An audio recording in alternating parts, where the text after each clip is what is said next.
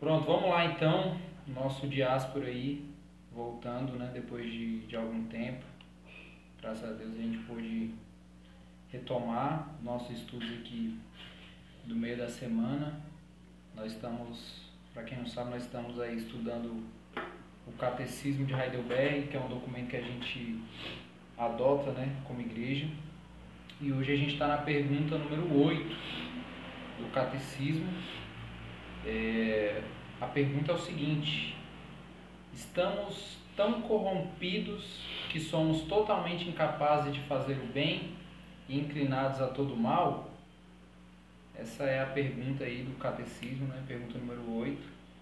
E ela é bem, é bem intrigante né? essa pergunta e deve fazer a gente refletir um pouco, né? Fazer uma reflexão até bem importante, porque a gente sabe que o pecado original, o pecado que foi cometido lá pelo, pelo Adão, né, pelos pais da humanidade, esse pecado ele corrompeu toda a sua posteridade.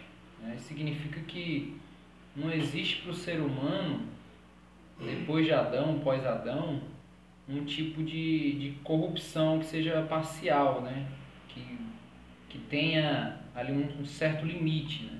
Não existe. O pecado ele, ele tornou o ser humano totalmente incapaz de, de fazer o bem, tornou o ser humano totalmente incapaz de fazer boas ações, né? de fazer, de ter boas expressões, revelar um bom caráter, coisa do tipo, né? de ter é, de ter um amor ordenado corretamente, usando a linguagem que a gente está acostumado, por conta própria, impossível. Né? Essa é a realidade que o, que o pecado presenteou aí o ser humano. Então, se não há possibilidade própria de acerto por causa do pecado, não há possibilidade de boas ações, de honestidade plena, né? Isso significa que a, essa corrupção aí do pecado, ela nos torna de fato totalmente inclinados a todo mal, certo? Então isso deve, deve fazer a gente pensar sobre algo muito mais elevado é, do que simplesmente o pecado, né? Porque a graça, ela só pode ser entendida de maneira completa, de maneira maior, mesmo com toda a sua complexidade, às vezes, mas a gente pode entender ela de maneira mais plena quando a gente pensa, quando a gente reflete sobre o peso do pecado, ou seja, sobre o tamanho da ofensa que o nosso pecado causou a Deus, né? E mais, a graça, ela, eu usei o termo aqui, ela não empatou o jogo, né? Aqui o pecado, aí vem, vem a graça e ela empata, ela iguala. Não, a graça ela não vem para empatar o jogo.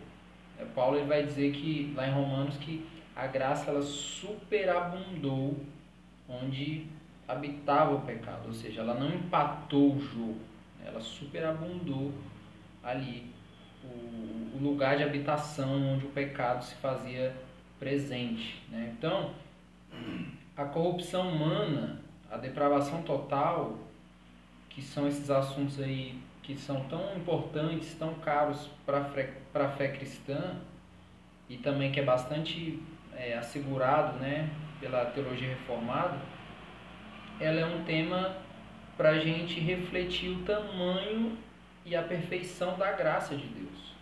Quanto mais nós percebemos o tamanho do pecado e da ofensa, mais a gente deve refletir sobre o tamanho e a perfeição da graça de Deus, já que a gente falou que a graça ela não empata o jogo, ela superabunda, né?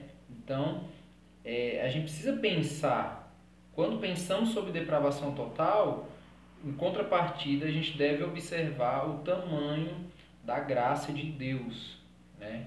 Então, a graça, ela, ela é o plano A de Deus, não é o plano B. A graça é o plano perfeito de Deus para uma humanidade que está totalmente corrompida, que está totalmente incapaz de fazer o bem, certo? Então, tendo introduzido isso aqui, a resposta que o catecismo traz é a seguinte: pergunta era o que? É, então, estamos tão corrompidos que somos totalmente incapazes de fazer o bem e inclinados a todo o mal? Essa foi a pergunta. E aí a resposta do catecismo é a seguinte: certamente, se não tivermos sido regenerados pelo Espírito de Deus. Então, certamente, se a gente não tiver sido regenerado pelo Espírito de Deus, somos incapazes, somos totalmente corrompidos, incapazes de fazer o bem. Né? Olha só, a gente vê aqui uma intervenção no nosso caminho para o inferno. Né? O pecado estava nos levando diretamente para o inferno e, e, e a gente vê agora uma intervenção nesse caminho onde a gente estava indo para esse, para, para esse destino aí que era o inferno. E é o texto que a gente vai ler aqui, para basear a nossa reflexão, é o texto de 2 Coríntios, capítulo 3, versículo 4 e 5. Primeiro, 2 Coríntios 3, 4 e 5. Fala o seguinte: E é por meio de Cristo que temos tal confiança em Deus. Não que por nós mesmos sejamos. Peraí, tem alguém tentando entrar aqui. Aí. Seja bem-vindo aí, Ney. Estamos aqui já na, no caminho. Então, 2 Coríntios capítulo 3, versículo 4 e 5, vou, vou reler. E é por meio de Cristo que temos tal confiança em Deus. Não que por nós mesmos sejamos capazes de pensar alguma coisa, como se partisse de nós. Pelo contrário, a nossa capacidade vem de Deus. Isso aí é o texto de, de Paulo. O que, que Paulo está tá dizendo aqui para a gente? Paulo está nos dizendo aqui que nós chegamos a um nível de confiança em Deus somente por causa de Cristo. O que, que significa? Que a cruz de Cristo ela, ela limpa as lentes do nosso entendimento e limpa a, a, a, a nossa consciência, né? limpa a, a sujeira da nossa alma, nos, nos possibilitando a reconhecer o pecado como uma ofensa máxima a Deus. E é um Deus que é santo.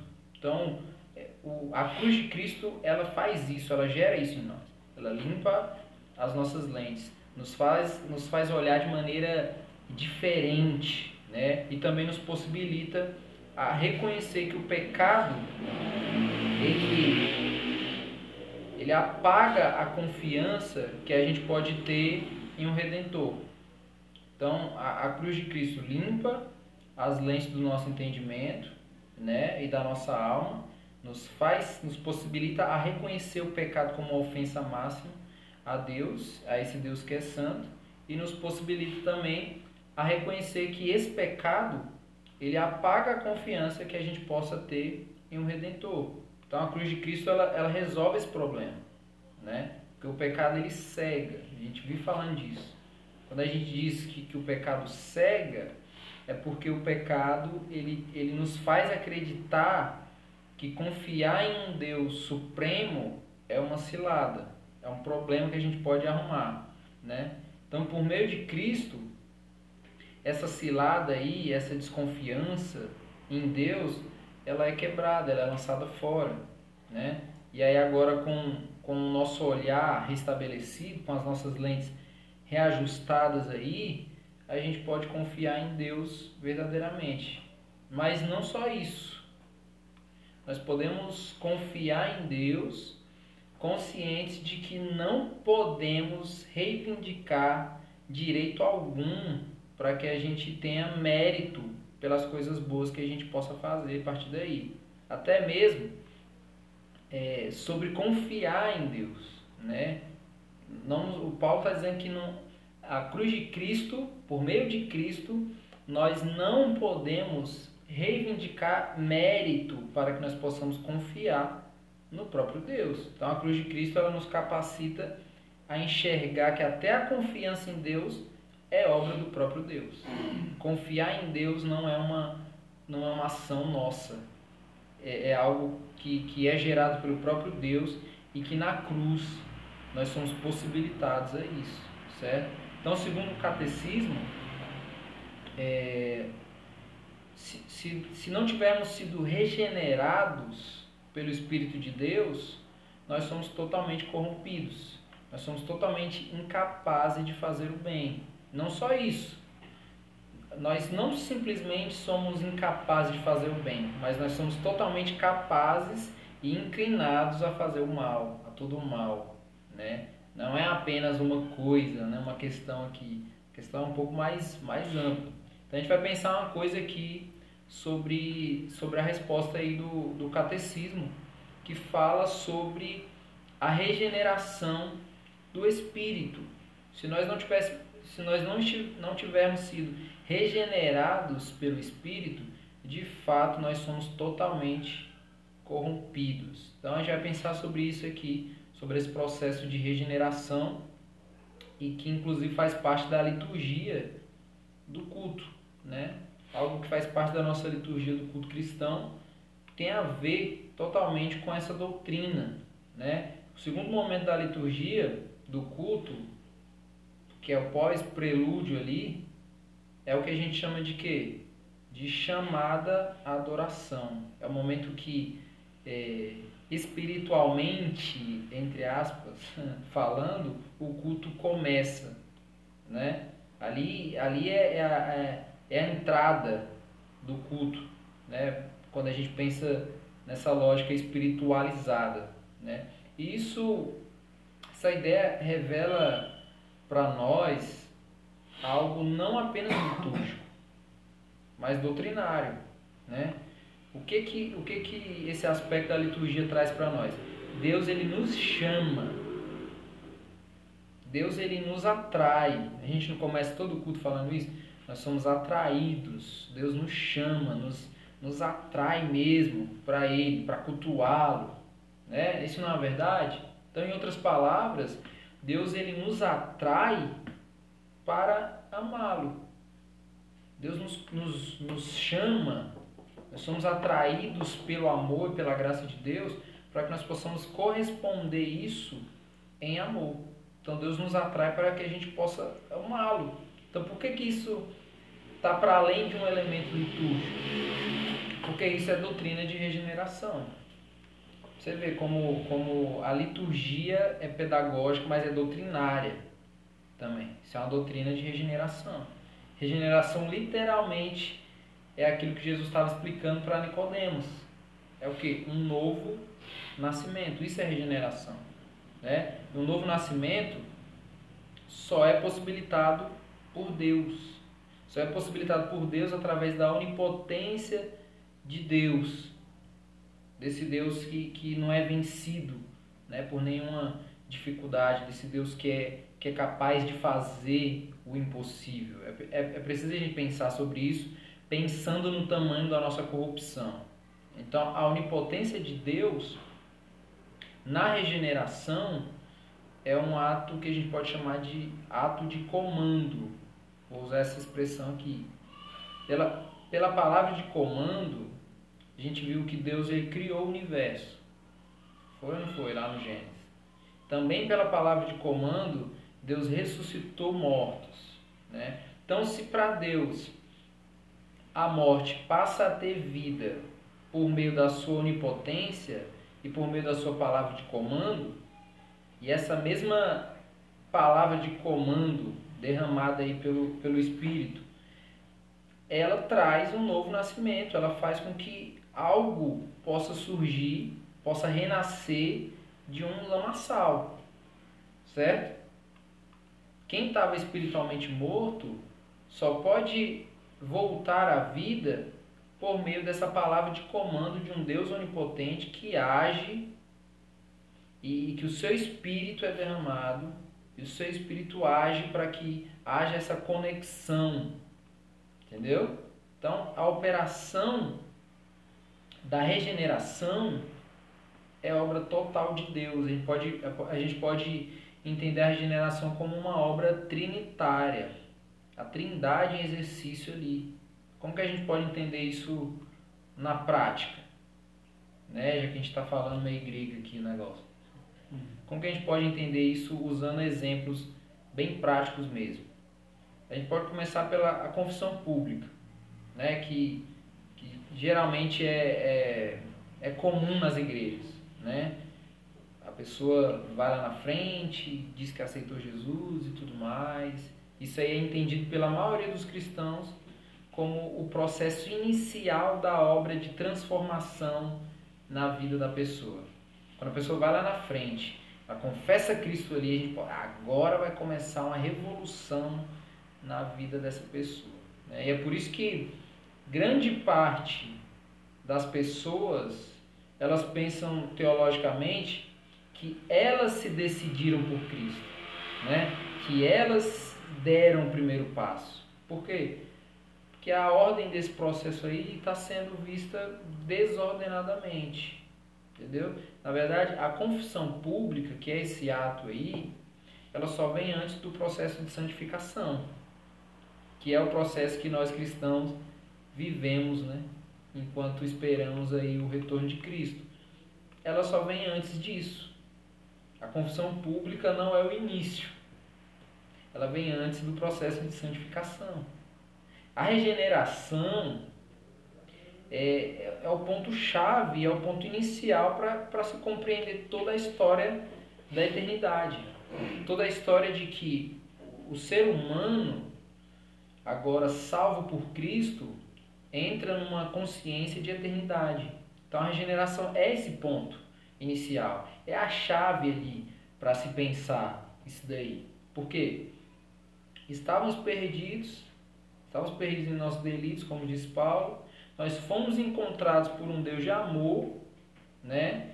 O amor de Deus, desse Deus de amor, o amor de Deus desse Deus de amor, foi derramado pelos perdidos na cruz e aí trazendo a, realidade da salvação. A cruz de Cristo traz para nós a realidade da salvação. Então, depois da regeneração, que é a obra do Espírito nos convencendo do nosso pecado, nos fazendo crer na mensagem do Evangelho, é, ela vem nesse processo. E olha só, até aqui, esse indivíduo que a gente está é, descrevendo aqui, que estava perdido em seus delitos, que foi encontrado por um Deus de amor, que, que o amor de Deus foi derramado por ele na cruz e trouxe para ele uma realidade de salvação, esse indivíduo aqui, ele nem é crente de igreja ainda. Entendeu? Ele não vai na célula, não vai no diáspora, ele não vai no culto de domingo. Ele não serve no louvor. Ele não faz parte de uma realidade eclesiástica. Ele não está inserido ali. Por quê? Porque é uma obra interna. A regeneração ela é uma obra interna para uma realidade externa. Entendeu? E aí depois que somos regenerados, passamos agora à conversão, onde o, o Espírito agora ele vai trabalhar na consciência, né, nas nossas corrupções aí totais, onde ele vai transformar o nosso entendimento, onde ele vai transformar o nosso caráter, e aí agora fomos convencidos pelo Espírito, nós faremos a nossa confissão de fé pública. Então, Agora você é crente, agora é parte do corpo de Cristo, agora está habilitado pelo Espírito a, abandonar diariamente as suas corrupções e se posicionar agora com um caráter semelhante ao de Jesus, dentro de um processo de santificação. Viu o caminho aí? Viu como que, como que é o caminho? Viu como funciona o percurso para a eternidade? Né? A gente precisa é, pensar sobre isso e lembrar também que tem uma coisa muito importante nesse percurso aí. Nós só chegaremos lá na eternidade, mediante a graça de Deus. Essa mesma graça aí, superabundante, que estava presente desde sempre e que nos, nos alcançará, nos fará perseverar diariamente aí até que Cristo venha, que nós possamos viver eternamente com Ele. Então, esse é o processo de regeneração. Então, seguindo a pergunta, para a gente finalizar, a pergunta do catecismo era a seguinte: estamos tão corrompidos que somos totalmente incapazes de fazer o bem e inclinados a todo mal? E a resposta é sim. Sim.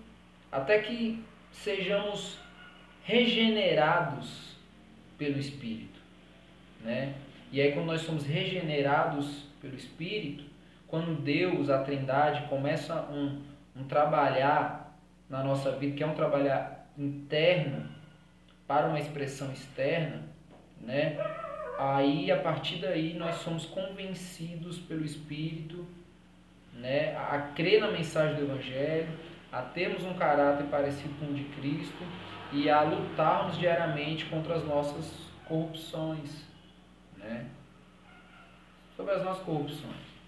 Só para a gente reler de novo o texto de, de, de, de Coríntios que a gente leu, que é importante a gente pensar o que, que Paulo disse aqui. É por meio de Cristo que temos tal confiança em Deus. Não que por nós mesmos sejamos capazes de pensar alguma coisa, como se partisse de nós. Pelo contrário, a nossa capacidade vem de Deus. Então, a nossa capacidade é fruto do Espírito, daquilo que o Espírito gera em nós, daquilo que o Espírito Santo de Deus habilita em nós. Por nós mesmos, nós não confiamos em Deus, por nós mesmos, se, se, se correspondermos ao aquilo que nós somos por causa por herança de Adão, nós somos sim totalmente corrompidos e incapazes de fazer o bem, não só isso, inclinados a fazer todo o mal.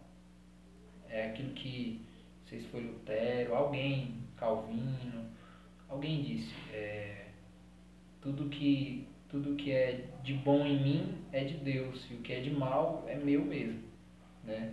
Porque é exatamente essa a ideia.